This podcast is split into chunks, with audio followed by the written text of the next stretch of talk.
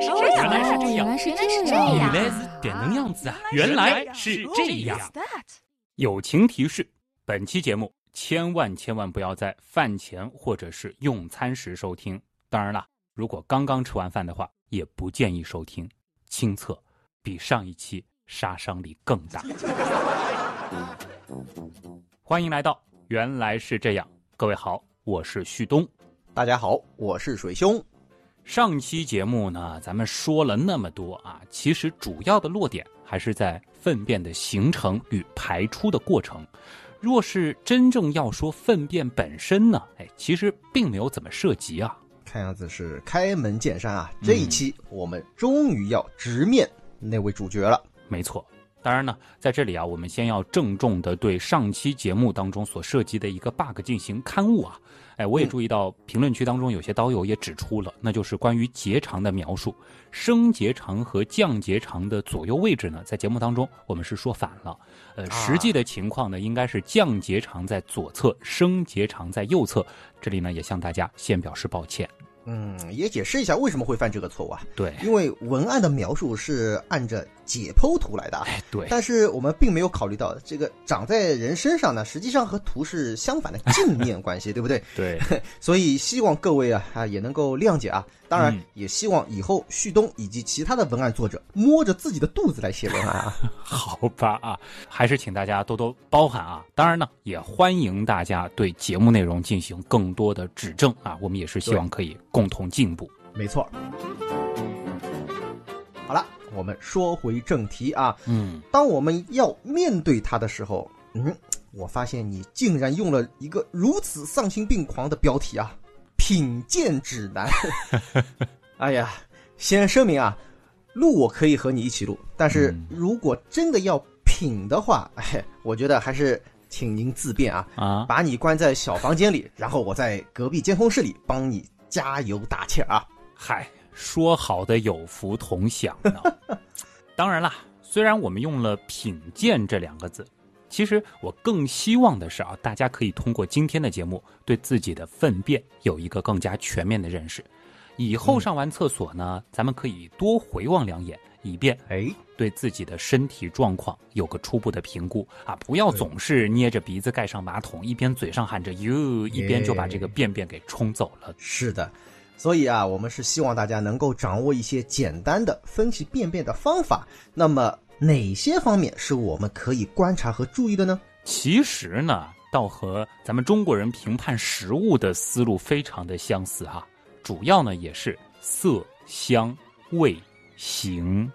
嗯，听上去很合理啊。看样子这又是一期艰难的节目。哎，接下来呢，咱们就再次戴上口罩，穿好手套，进入到人类便便的世界，一探究竟吧。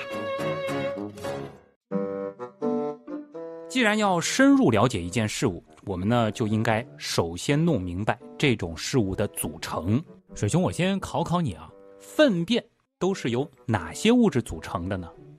哎，这个题目有坑啊！啊，既然粪便是来自食物的残渣，那你不告诉我你吃进去啥，我怎么能够回答出你拉出来的是什么呢？当然了。这个我们都知道，人体什么样子的成分比较多，是吧？所以呢，有一种成分是可以确定的，那就是水。虽然它已经被榨干了，啊，到底是水兄啊，一针见水。呃，但事实上啊，你这段表述还是存在着一些不严谨的地方的。当然呢，也情有可原。通常呢，我们都认为粪便是食物消化后残渣的部分逐渐积累出来的，对吧？嗯，但事实上呢，健康状态下的粪便，它的来源啊，并非单纯是食物那么简单的。哦，那这样吧，假定啊，我们面前有这样一坨啊，来自健康人的便便，然后我们把其中的水分都抽取啊，啊那么这个便便干里面到底有哪些成分呢？哎，这样的表述就很科学了。这个其中呢，主要分为三大类物质啊，差不多呢是各占到三分之一左右。其中呢，有百分之三十左右是没有消化的残存食物啊，比如说无法消化的植物纤维、结缔组织，这也是决定我们排便量的主力军。如果说一个人平时摄入的果蔬比较多的话，其实他的便便重量自然呢也会比较的大。而除了植物纤维和结缔组织，这百分之三十里呢，其实还包括了一些粘液啊、粘蛋白、胆色素，还有消化液和它其中的固体成分，比如说肠黏膜脱落的残片、上皮细胞等等。啊，看起来相当一部分不是来自于食物，而是来源于我们身体本身啊。没错，那第二部分呢，则有百分之十到百分之二十的脂类，哎，这部分呢是包含了分解但是未被吸收的食物脂肪、细菌和上皮细胞的中性脂肪，以及少量的胆固醇。百分之二到百分之三的含氮物质，百分之十到百分之二十的无机盐，比如说钙、铁、镁等等啊。全部加一块儿呢，这差不多也要占到便便干的三分之一。哎呦，含量不低啊！你看，富含钙、铁、镁啊，还有含氮物质以及丰富的油脂啊。哎呀，这个别忘了，对于其他的生物，比如说植物，这本身就是宝贵的营养品啊。哎，有道理啊，否则就不会有有机肥料这种说法了，对吧？那么还有三分之一是什么呢？还有百分之三十左右，则是细菌以及细菌的尸体，而这些细菌的来源呢，就是大名鼎鼎的肠道菌群了。Oh my god，百分之三十左右啊！对，这里面对应的细菌个体的数量，那肯定是不敢想象的级别啊。嗯，别忘了啊。咱们的肠道内寄生着十万亿这个数量级的庞大微生物群，这个总重呢在一公斤以上。所以呢，简单估算一下，我们就可以推知，光是一坨便便里的微生物总数，怕是要远超过咱们全人类的人口数，真称得上是一史一世界啊！不过等等啊，我们肠道每天要排出这么多的细菌和它的尸体。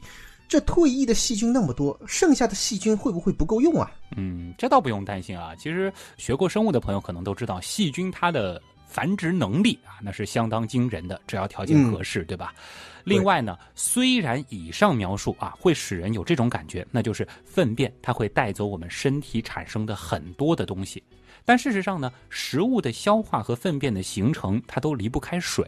这个过程呢，大约有九升水的参与。大部分的水呢，又会被大肠给回收走，只留下大约一百毫升的水被排出体外。当然啦，我们也别小看这一百毫升，在便便当中的占比呢，其实并不少啊。前面水兄你提到粪便当中的水啊，基本是被榨干了。那么，粪便的含水量到底是多少呢？真的挺高的，在百分之六十到百分之九十左右。而所谓的固体成分也并没有咱们想象的那么多，正常粪便中的固体含量呢，通常只占百分之二十五左右。哎，这个数字比我想象的还要夸张一些啊！嗯，你看百分之七十五对百分之二十五是吧？哎，这个干湿比和地球海陆面积差不多，这是巧合吧？这够了啊！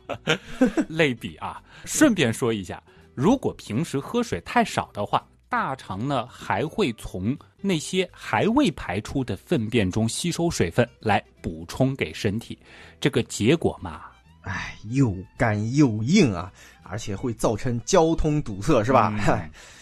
就有点口渴，让我先喝喝口水。这个怕太硬是吧？这个水是生命之源啊，同样啊，它也是粪便必不可少的组成部分。而事实上啊。粪便形态的直接决定因素就是它的含水量，听到了吧？粪便的形态啊，哎，真的是高能预警来了。做好准备啊！我们想象一下，在咱们的面前依次摆放着七份样品。哦，第一份呢，呈现的是一颗颗硬球的状态啊。第二份呢？香肠状，但是表面凹凸不平啊，结成一块一块的。嗯，这个第三份呢，依然是看上去像香肠，但是呢，表面有些裂痕。嗯，第四种呈现出香蕉状，柔软度适中，而且呢，表面非常的光滑。哎，第五份可以说是断边光滑、柔软的小块状。这个第六份呢，就有些不太好看了啊，粗边蓬松块呈糊状。那么第七份呢，这基本就是水状了，看不到固体块。嗯，很好。请问啊，这你的问题到底是什么？我想问的是，在以上这些样品当中，你觉得哪些是比较理想的形态呢？这个虽然我不是很情愿去选择啊，嗯，但是我们可以简单来看一下第一份、第二份啊，光听上去啊，你就会觉得很干，是吧？嗯，感觉这个排出来还是挺困难的啊，而后面两份。糊状、水状，这明显就是跑肚拉稀的情况嘛，是吧？所以我猜测正确答案就是在第三份到第五份之间啊。如果一定要选一个嘛，我觉得啊，就是折中的第四份香蕉状的那种，这个形态应该是很理想的。嗯，到底是充满着生活经验的水兄啊！恭喜你，这需要生活经验吗？基本答对了啊！第四份样品就归你了。嗯，好，谢谢啊啊！不过呢，第三份。这个表面有裂痕的香肠状啊，其实呢也算是一种挺理想的状态。你说这个分类有没有依据啊？当然，这个可是十足的干货啊。为了更好的区分人类粪便的类型，一九九七年的时候，英国布里斯托大学的希顿和路易斯这两位呢，就根据粪便所呈现的不同特点，提出了著名的布里斯托粪便分类法。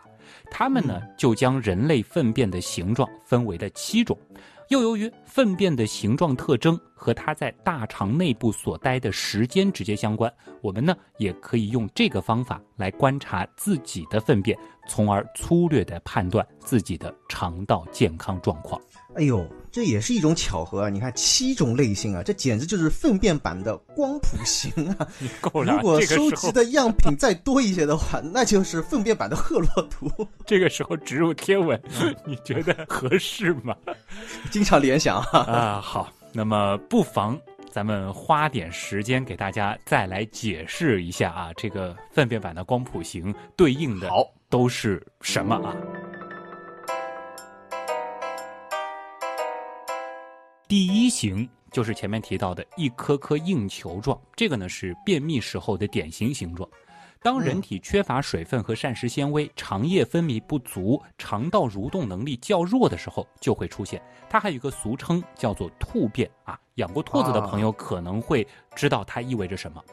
第二型呢就是香肠状，但是呢表面凹凸不平，结成一块一块的。这两种呢一般都代表的是便秘的征兆。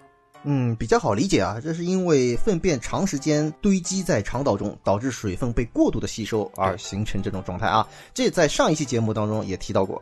那需要注意的是呢，就算是看起来干巴巴的粪便啊，其实它的含水量也在百分之六十左右啊，比你想象的要湿很多。接下来呢是第三型，就是我们前面提到的香肠状，但是呢表面有些裂痕。还有就是第四型香蕉状，柔软度适中，而且呢表面很光滑，比较理想的形状。是，这个呢其实就代表着粪便的含水量、纤维素都适中，也是消化系统健康而有利的一种表现。那再往下的形状可能就是有腹泻的可能了啊。对。那么第五型断边光滑柔软的小块状，第六型粗边蓬松块糊状，和第七型水状无固体块完全液体，这些呢，就是你刚才说到的所谓腹泻可能已经发生了。这个还是比较好理解啊，这个大家都有生活常识。嗯，这个布里斯托分类法可以说对粪便的观察是细致入微啊，这个也挺难为这两位科学家的。哎，这要做科研的话，他们比较的样本可不仅仅是七份那么简单啊，真的是不容易啊。致敬。是的，我们刚才提到的第三、第四型呢，代表的是粪便比较理想的状态。那么水兄，你猜猜最完美的状态是什么样子的呢？不是说了吗？香蕉型，这已经是比较理想啊，理想和完美还是有点差距，是吧？嗯。那么我想到的是什么的？这个香蕉还有很多形状，是吧？可能你要寻找差异的话，就在这里面吧。啊，这个我们具体来看一看啊。我们知道，优质的粪便是合理饮食以及健康消化系统的共同产物。那么其实。如果说你的便便达到了所谓的完美型，那就意味着你的饮食做的也很好，而且你的消化系统也很健康。那么就成年人来说，一条完美的粪便大约呢是重一百克左右，一次排便呢你大约能够产出两到三条，所以呢总重大约是三百克。这个形状呢的确是呈香蕉形，直径呢啊也和香蕉差不多，两到三厘米。而含水量呢是在百分之七十五到百分之八十左右，软硬程度其实是近似于牙膏。哦，关键的是什么呢？落入马桶之后啊，这种粪便那会在水面稍稍的漂浮片刻，然后优雅的沉入水中。啊，优雅，嗯。这不禁让我想到了世界三大饮料之一啊！传说中这也是评价其好坏的一个标准啊！你要不要这样黑咱们的国民饮料？呃，哦，算了，再问你个问题吧。不知道你观察过没有啊？就是上完厕所之后，你的这个粪便是沉在水底的，还是浮上来的呢？哎，你别说啊，我还真观察过。嗯，大部分的时候是沉下去的。哎，你刚刚不也说了吗？完美的便便会优雅的沉下去。哎，那有的时候的确也会存在这种情况，是半漂浮在水面的。半漂浮，这个就提到点子上了啊。嗯，粪便的标准比重呢，大约是一点零四五到一点零六七。哎，所以呢，重于水是吧？对，这就是刚才所描述的那个啊，它会稍稍的感觉漂浮了一下，接着呢就沉到了水底。但是啊，有一些情况就会让粪便浮上来，可能就是你摄入的纤维量比较大，又或者呢肠道菌群活跃过度，这个啊会让粪便排出的时候还夹带着很多的气体，从而呢就出现了悬停甚至浮出水面的情况。那么刚才我们描述的那坨完美的便便啊，如果是落在平地上呢，它则会是像甜筒冰激凌的上部那样。呈圆锥形立起来啊，没错，就是漫画里经常出现的那种样子。对对对啊，哎，还真的是见过那样子的。哦呦，这个但是啊，信息量很大，对，有点大啊啊。但是我也瞬间意识到啊，我们这期节目注定是要毁了很多美好的食物。哎，所以我开头已经有了友情提醒嘛，还是要说。玩笑归玩笑，我们之所以这样强调呢，还是因为粪便的形态确实能够帮助我们比较快的去判断一下自己的消化状况，完全可以理解啊。还有一些情况啊，就是前面布里斯托分类法当中可能没有具体涉及到的一些比较奇怪的情况吧。嗯，啊，有的时候会出现一种粘性很强的便便啊，就是冲一次。可能冲不干净啊，啊，对，就比较讨厌哎，对，这是怎么回事呢？这种容易粘在马桶上的粪便呢，其实多半代表你吃了太多高油脂、高蛋白、高精淀粉的食物了。哎，这个时候呢，其实也是在提醒你该调整调整饮食啊，少吃些肉和脂肪了啊。就是我们说吃的太好了啊。嗯，还有啊。偶尔会出现类似粗面条一般的细细长长的形态的。嗯，这个时候其实就意味着你肠胃的推动力或许不足啊，又或者呢是膳食纤维的摄入量不够，这是需要你吃更多的蔬果，并且呢喝充足的水。谢谢东医生啊。那还有一种情况啊，这个更加有画面感，就是那种。不成块的松松软软糊状，或者说有点散状的这种形态啊，通常这种情况气味也很感人，对吧？哎，对，这个时候呢，你可能需要注意啊，有可能是体内菌群失调，或者呢蛋白质吸收失常，需要避免吃刺激性的食物，降低高脂高蛋白的摄入。而如果说你长期出现这种情况，那也有可能是大肠炎的症状，这个要引起重视，需要及时检查。呃，我们还要再强调一下的是，前面提到过的那种第七型，完全像水一样的粪便，也就是我们经常说的拉肚子。这个时候呢，你需要注意你是否是细菌或者病毒感染，甚至是食物中毒，又或者是寄生虫之类的潜在威胁。这种时候，尤其是你一天拉好几次，对不对？那嗯，的确是需要格外的留神啊。就赶紧去医院吧，有没有更加危险的情况呢？还真有。另外一种比较危险的情况就是病理性的改变粪便的形状啊，比如说病毒造成的腹泻。呃，当你没有吃芝麻、奥利奥等黑色食物的时候，哎，却出现了黑色的粪便，甚至便血等等的情况，这个呢就要警惕胃炎、胃溃疡等一些嗯消化道病变，甚至直肠癌、胃癌等等消化道肿瘤的可能性了。哇，你看啊，怪不得啊，我们生病的时候，粪便的化验啊，就显得尤为重要了。对，有经验的医生或者老师啊，也会建议年轻的爸爸妈妈们啊，要关心一下宝宝的便便啊和气味，对吧？总之啊，饮食、心情、生活节奏都会对粪便的形状产生影响啊。所以呢，规律的生活、保持愉悦放松的心情，还有合理的膳食结构，都能够帮助我们制造出完美的粪便。对啊，那么我们平时呢，更是要注意摄取食物纤维，让它来帮助咱们清洁肠道。但是啊，也要注意不要摄入过量啊。平时呢，也可以吃一些酸奶之类的乳制品来增加肠胃的蠕动。当然啦，平时多注意观察粪便的形态，也可以让我们在它出现异常状态的时候，能够及时的引起警觉。这也是好习惯哦。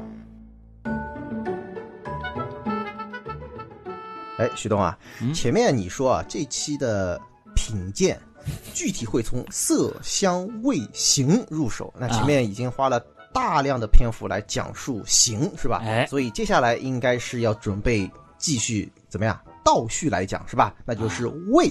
对，今天可以理解为是讲形味相色啊。这里我要再一次提醒大家啊，接下来呢，或许是原样有史以来最高能的部分，大家评判一下要不要听下去啊？因为呵这里提到的味，那不是气味的味，而是味道的味。脑洞太大，休息一下。如果听咱们的节目不过瘾，你也可以去我们的微信订阅号逛一逛啊。与节目有关的更多知识干货，每周节目的 BGM 歌单，还有趣味猜题闯关都在那里了。微信订阅号搜索“刀科学”，刀是唠叨的刀。别忘了还有天文茶餐厅。稿子上好像没写这句话。嗯，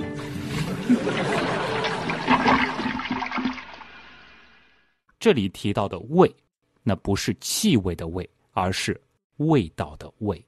哎呀，真正的重口味来了啊，请君品尝。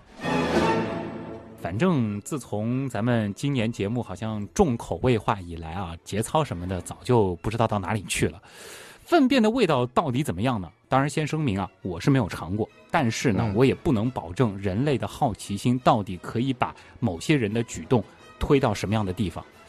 我们倒也不妨来根据它的成分去分析和预测一下它的味道，对不对？总结下来呢，我觉得是三个字：酸、咸、苦。哎，嗯水兄，你说是不是啊？嗯，切，我怎么知道？我也没尝过，好不好？不过你说这个酸、咸、苦，哎，这又是怎么得出来的呢？嗯，自然是有依据的啊。先说酸啊，这个呢其实就是由于肠道菌群的作用，食物当中的碳水化合物被分解，那么大量的物质被分解为了有机酸类啊，比如说醋酸、乳酸等等，所以自然而然的也会给产物带上一定的酸味儿哎呦，我怎么很不情愿的就联想到了优酪乳的味道？啊。我们再说咸吧。因为嗯大肠调节盐分的结果，多余的钠和钾离子呢会被排出，所以呢，粪便它总会是咸的。尤其是什么时候呢？腹泻的时候，大量的电解质流失啊，这也会混合粪便排出来。嗯，对头，这个粪便一定是咸的啊，这一点也比较好理解。嗯，好，那么苦又是怎么来的呢？说到这个苦味儿啊，别忘了我们在食物消化里提到的各种消化液的参与。胆汁呢，那可是大名鼎鼎的苦，对吧？这是一种非常苦的液体。它嗯最终也会进入到粪便中，所以这粪便里的苦肯定是跑不掉了。啊，原来苦味儿是这么来的啊！那么除了这三种基本的味道啊，呃，是不是还有其他的滋味啊？哎呦，还不够呢啊！那么嗯，至于其他的味道，有肯定是有的。用嗯一句话来形容最贴切，所谓“种瓜得瓜，种豆得豆”啊。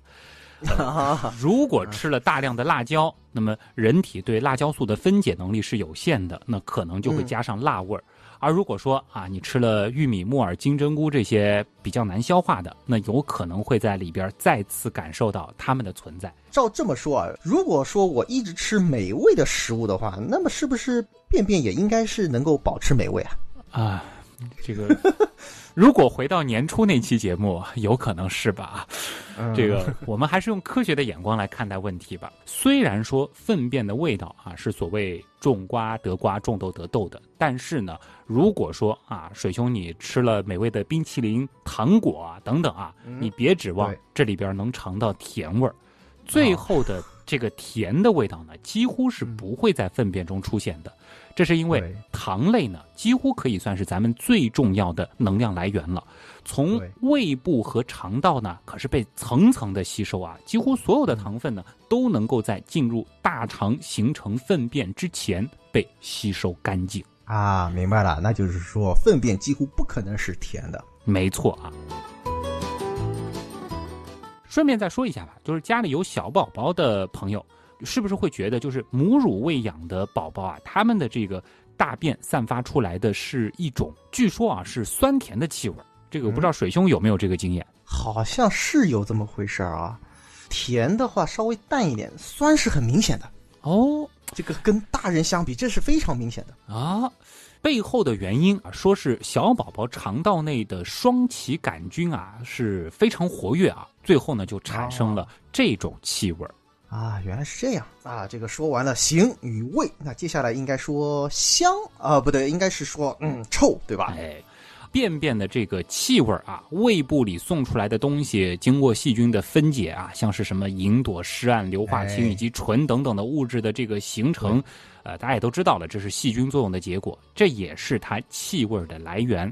而这些内容呢，哎，我们为什么臭那一期已经和大家详细的分析过了，今天呢，我们就不再赘述了。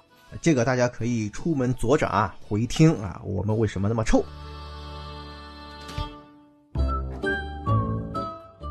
那最后就剩下了色啊，哎，这个问题其实挺有趣的。嗯你说我们吃进去的食物颜色啊，红的、绿的、黄的、白的，对吧？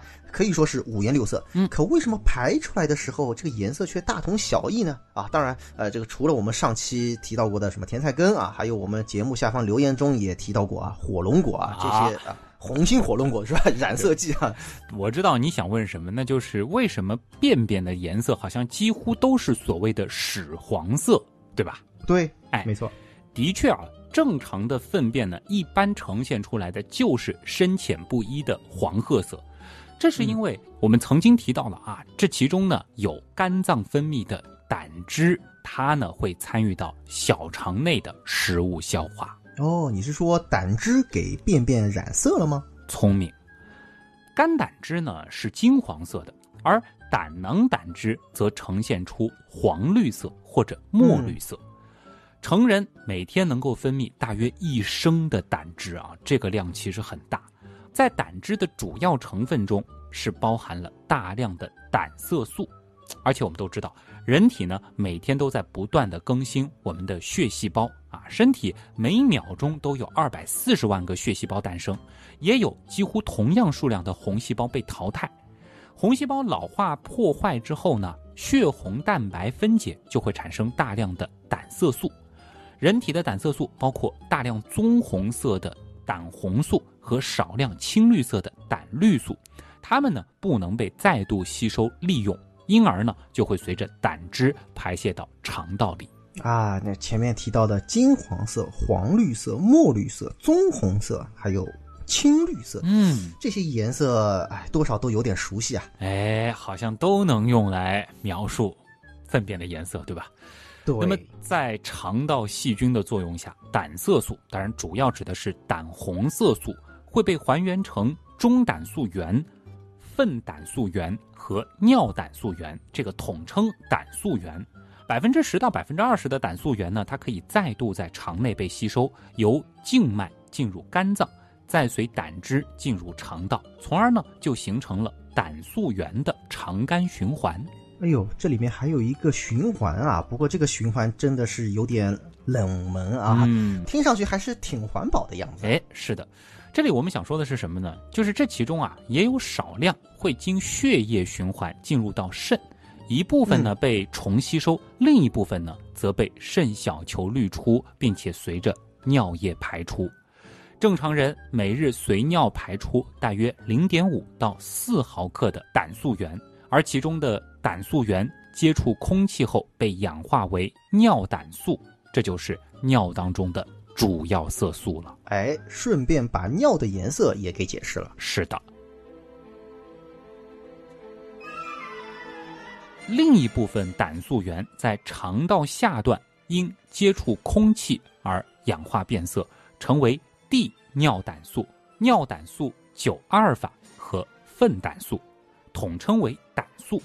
它们呢是胆色素代谢的最终产物，呈现黄褐色，这也是粪便的主要色素。那么正常人每日排出总量呢，大约是四十到二百八十毫克。便便的颜色啊，原来主要是来源于死去的红细胞和胆汁里的胆色素啊。确实，棕黄色呢是粪便最常见的颜色，但是啊，如果摄入的动物性蛋白和脂肪太多的话，粪便的颜色呢就会变得更加的厚重啊。还是那句话，所谓种瓜得瓜，种豆得豆。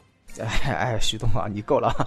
这个你不仅毁了一堆的好食物啊，还毁了一句好词儿，以后无法直视“种瓜得 瓜，种豆得豆”这句话了。这基本上快成为刀友都懂的一句话了啊。好吧，呃，那除了常见的棕黄色、红色或者黑色的粪便啊，有的时候呢还会出现一些其他的颜色。这个我们其实前面也提到了，对吧？比如说哎甜菜根啊，这就会让粪便呈现红色。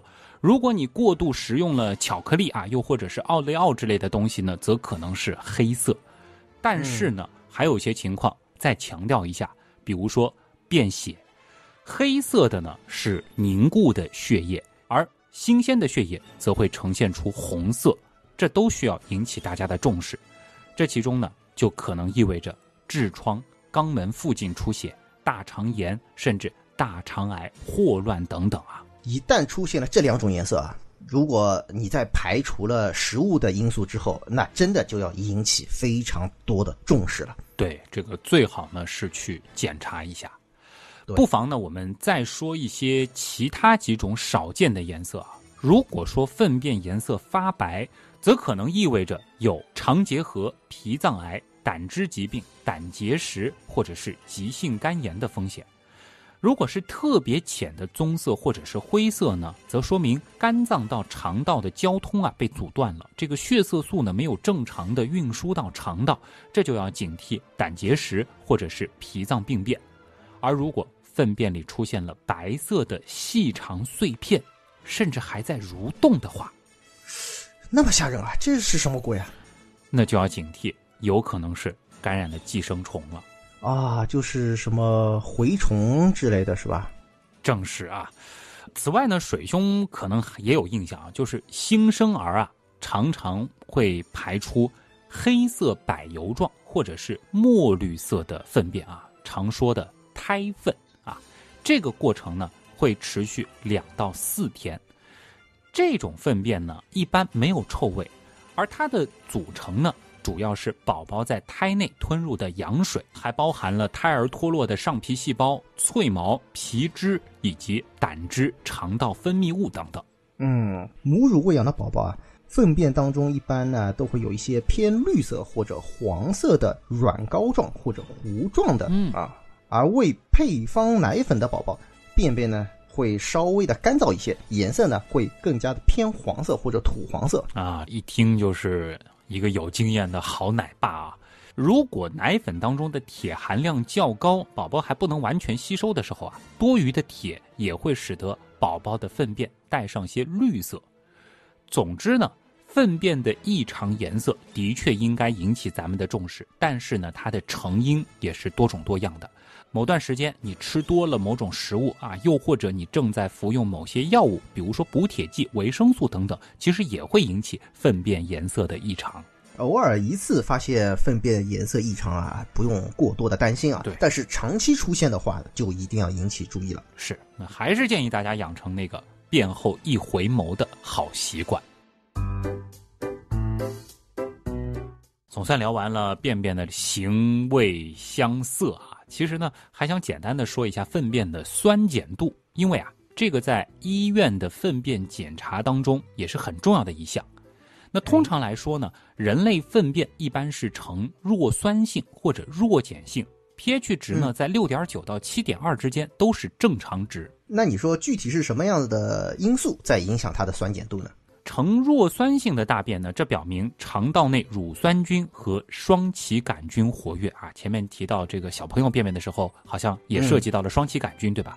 但是呢，这也有可能是吃了过多的糖类或脂肪的结果。而蛋白质的食用量增加呢，则会使得粪便的碱性升高。哎，你说会不会出现呈强酸性或者强碱性这种极端的情况？也会有啊。比如说，母乳喂养的宝宝，他们的粪便酸性度啊是高于成人的，就呈强酸性。这个时候 pH 值甚至有可能在四点五到五点五之间。而肠内物质异常发酵的时候呢，这个粪便也会呈强酸性。那么高度腐败的时候呢，则会呈现出强碱性。看来粪便的酸碱性啊，主要还是和肠道里的细菌有关。又想到我们之前讲到的粪便的组成啊，我们也是说了，粪便的固体成分当中有三分之一是死去的细菌尸体，可想而知，肠道中细菌对粪便的影响啊是不容忽视的。对，肠道中的细菌呢种类繁多啊，除了细菌，其实在肠道里还生活着病毒、酵母啊等等各种各样的微生物。人类在胎儿的时候呢，其实啊，我们的肠道内算得上是一种无菌状态，但是在自然分娩的情况下，来自母体的细菌数量会在二十四小时的时间内增加到一千亿以上。哇，妈妈带给我们的除了血肉之躯以外，还有最初的肠道微生物，可以这样理解。而肠道呢，是咱们人体最大的消化和排毒器官。它回旋盘转的结构呢，又被形象地称为人体的第二大脑。这其实也是有根据的，主要指的就是这其中的肠道微生物了。在我们为什么会那么臭那期节目当中呢，我们也说过，肠道内的细菌总量那是非常非常可怕的。所以，人体和肠道菌群共同进化发展，建立了十分紧密的共生关系。嗯，可以这样说啊。如果展开来说的话呢，这的确是一个十分庞杂的大话题啊。今天呢，我们就不展开了，我们还是把肠道微生物群这个坑呢暂时留一留，注意力呢放回到粪便本身。我们之所以讨厌粪便，很大程度上是因为它又脏又臭，而这背后啊，实际上是隐藏着我们人类演化过程当中趋避致病风险的逻辑。对。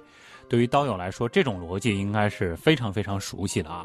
之所以说粪便会让人谈之色变啊，主要呢就是因为的确有很多疾病那都是通过粪便传播的，肝炎、伤寒、霍乱、诺如病毒、脊髓灰质炎、大肠杆菌、绦虫、甲地虫、轮状病毒等等等等，这都是通过所谓的粪口途径进行传播的。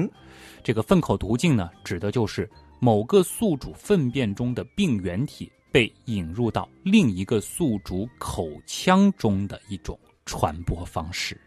哎呀妈呀，这个粪口这这是什么情况？其实也没有大家想象的那么恐怖啊！还记得我们为啥总说饭前便后要洗手吗？啊，秒懂啊，懂了就好。另一方面，虽然粪便当中细菌极多。占到干重的差不多三分之一，但是呢，其中的绝大部分对人体可是无害的，多半呢都是正常菌群。简单的来说，成年人粪便当中以大肠埃希菌啊，也就是我们熟知的大肠杆菌、厌氧菌和肠球菌为主要菌群，这个呢大约占到百分之八十。而产气杆菌、变形杆菌、铜绿假单胞菌等等呢，多为过路菌，这不超过百分之十。至于芽孢菌啊，比如说梭状菌属和酵母菌呢，这个总量也不超过百分之十。话说啊，医院里面的粪便检查查的主要就是里面的菌群喽。哎，的确啊，粪便呢其实就相当于是对咱们肠道菌群的一个简单取样了。而肠道内的菌群失调、饮食结构的变化以及疾病等等呢，又会很大程度上影响到粪便中的细菌种类和比例。医院里的粪便培养检测呢，则是检测粪便样本中是否以大肠杆菌为主，以及是否含有某些致病菌，又或者呢，是否存在抗生素使用过量等等。毕竟啊，体内微生物是否平衡与我们健康与否啊，实在是关系太过密切了。是的，哎，我记得在读书的时候啊，好像也会遇到过那种集体的粪便检测，对吧？大家好像要这个带个样本到学校去上交，往往呢会引起同学们的大惊小怪。但事实上呢，这种检查那是非常重要的。而不仅如此，在医学界还有一种听上去重口味，但事实上也很有效的治疗手段，那就是。粪便移植，哎，我明白啊，这实际上还是非常科学的，只不过这个名字的确是这个很难不让人反感啊啊！这项技术的全名呢，其实是粪便菌群移植技术，那用它的简称呢，可能会让人感受上好一些啊，叫做 FMT。实际操作上呢，也并没有大家想象的那么不堪。FMT 的实质呢，是将健康人粪便中的功能菌群移植到患者的胃肠道内，重建具有正常功能的肠道菌群，实现肠道及非肠道疾病的治疗。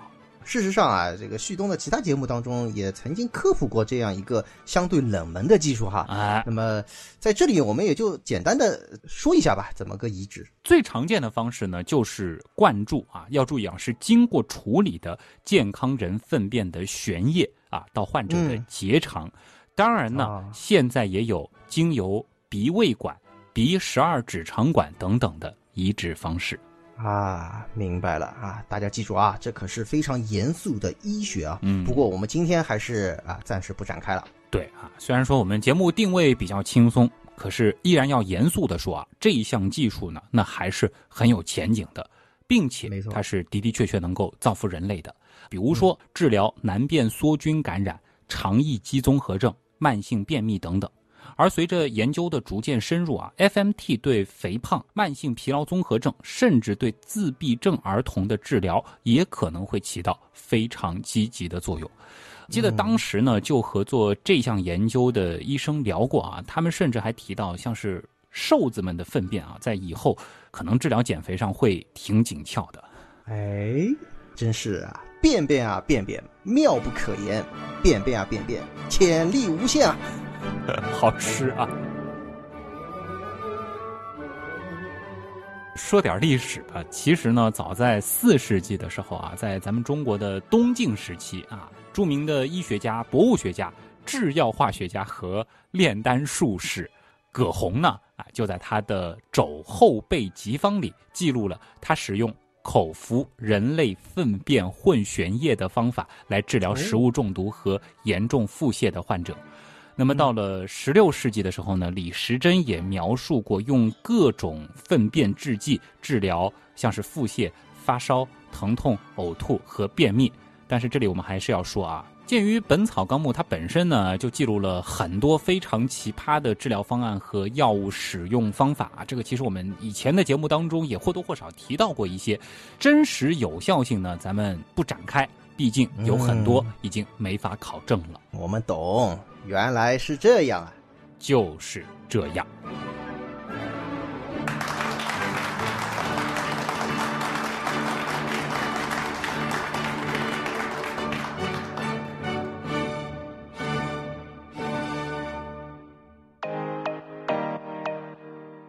哎，徐总，我还有一个疑问啊，如果人一天的排便数啊，这个量在两百克左右，那么。光我们中国，你想那么庞大的人口。产生的粪便总数，那真的是相当可观啊，是一个天文数字。那么多的粪便，你说到底去了哪里？哎，其实上周刀科学呢，也是给大家推送过一个挺有趣的科普小视频啊，就是大致是说我们为什么没有被便便给淹没啊？哎，这个背后呢，如果展开来说啊，那就是整个处理粪便的历史了，对吧？毕竟啊，粪便的历史可是要比咱们人类的历史久得多的。那如何妥善的处理粪便呢？也一直是伴随文明发展的一个重要问题。东方西方根据自己的文化传统和自然环境呢，其实也分别是书写出了各具特色的厕所文化发展史。嗯，这倒是啊，人类对自己排泄物的合理处理啊，应该讲这也是一部长达几个世纪的奋斗史啊。没错啊，这期间呢，既有东亚农业社会发展出的堆肥技术，也有古罗马时代推崇的露天厕所的建立。更有中世纪时期由于缺乏粪便管理而导致传染病频繁的欧洲各国，甚至呢还包括了曾经出现在十八世纪英国大街小巷的负责移动厕所的专员，又或者同时活跃于日本的专业收粪人争夺粪便收集地盘的故事，啊，这些内容呢。真的要展开的话，好像也够我们以后再讲上好几期了啊！听上去就很有意思啊！大家注意啊，这个旭东，你这个是不是在挖粪坑啊？这个不是挖坑了啊！呃，的确吧，这算是一个还有很多东西可以挖掘的领域啊。没错。另外，不知道水兄你注意到没有啊？咱们今天的节目当中啊，其实提到“粪便”这个词儿是非常非常频繁的，但是呢，对于排泄物这个啊，听上去挺文雅的词儿，用起来呢却非常的谨慎。哎，确实如此啊。哎，但是你说粪便不就是人体的排泄物吗？事实上呢，还并不是。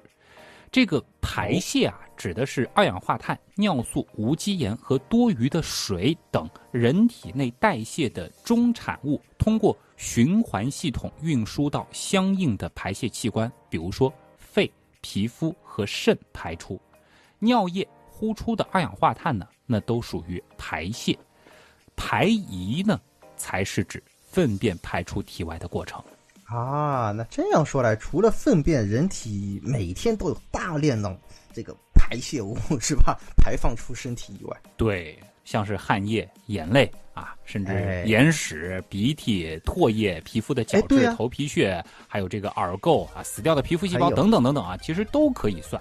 那么除了粪便之外啊，人和动物的各种各样的这种这个排泄物，我们还是留到下次有机会再和大家详细的讲一讲吧。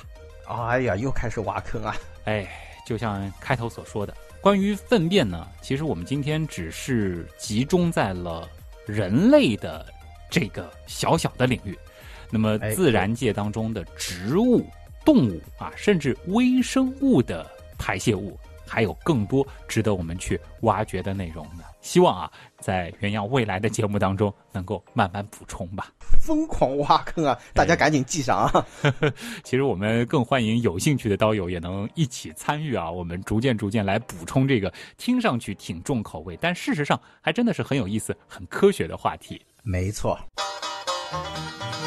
这里呢，还是要感谢一下豌豆君啊，和大家说一个小小的点吧。大家应该有印象，就是今天疯狂的在说种瓜得瓜，种豆得豆，对吧？对，什么意思？这个其实就是来源于豌豆君自己写的文案，而且他的文案当中对这句话的使用频次，好像比我实际在节目播出当中用的更加的频繁啊。总之啊，来自于他自己的这个昵称啊，大家。认识一下啊，再次认识一下豌豆君啊，那是种瓜得瓜，种豆得豆的豆，真的是一位大神啊！这个文案还是非常非常有趣的。最后啊，还是老规矩，各种安利啊。那么水兄来，自然还是水兄先来安利自己。嗯，对啊，水兄还是要把自己的这个人设啊给掰正一些。嗯，水兄主要是做天文科普啊，所以呢，大家可以去搜索微信订阅号“天文茶餐厅”啊，这里面有关于天文的热点资讯啊，还是非常的专业和垂直。嗯，另外呢，你们也可以通过这个微博啊，可以搜“水兄”或者 “BD 四 AKC” 啊，都能找到我。啊，说到搬人设这件事儿啊，今年其实也不剩下多少期节目了，大家也都在期待着水兄你什么时候真正的在原样里把你的这个重口味人设给搬回来对，要正正名是吧？啊！这个我们就先留个小小的悬念，好吧？我相信今年应该是有能够让水兄翻身回来的这个节目出现的啊。对，有机会。呃呃，那么接下来呢，就是我的几个常规案例了啊。如果说大家想要了解跟节目相关的更多的更新信息呢，啊，或者说直接想要联系到我，一个比较好的方式呢，就是在新浪微博直接搜“旭东”，旭日的旭，上面一个山，下面一个东。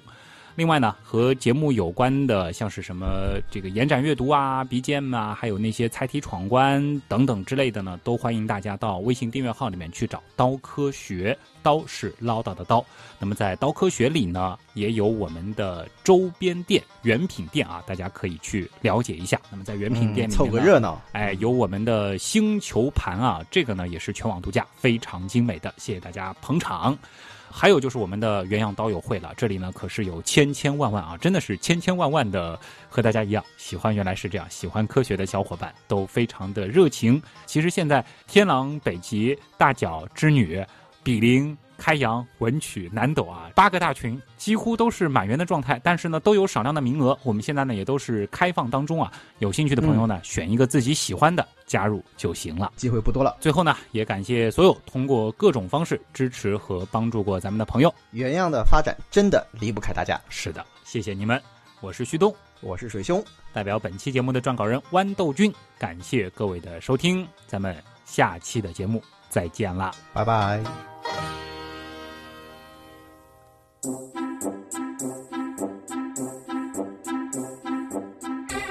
然后呢，我就在隔壁监控室里帮你打溜细细长长的形态的。嗯，这是需要你吃更多的蔬果，并且呢喝充足的水。谢谢东医生啊！哎，啊那么还有一种情况啊，这个很哦哦，啊，懂了懂了。啊，一听就是一个有经验的好奶爸啊。呃，这里明显就是文案上写，你是没有观察过啊？没有，没有那么明显。大家走过路过不要错过啊！水兄同学好像有点意犹未尽啊，强行表示要给自己加戏主要啊，你看这个品鉴还是要品出点啊，嗯，腔调来，对吧？啊。徐东啊好，你看这条便便，其形弯，其态柔，其色黄，其味咸，光滑鲜亮，华丽匀称，观之不厌，闻之不嫌。取微量而试验之，方知其价无限也。啊，掌声！啊，你才闻之不咸呢，慢慢我。呃，我们为水兄准备好刀和叉啊，请水兄慢慢享用这条完美的便便啊。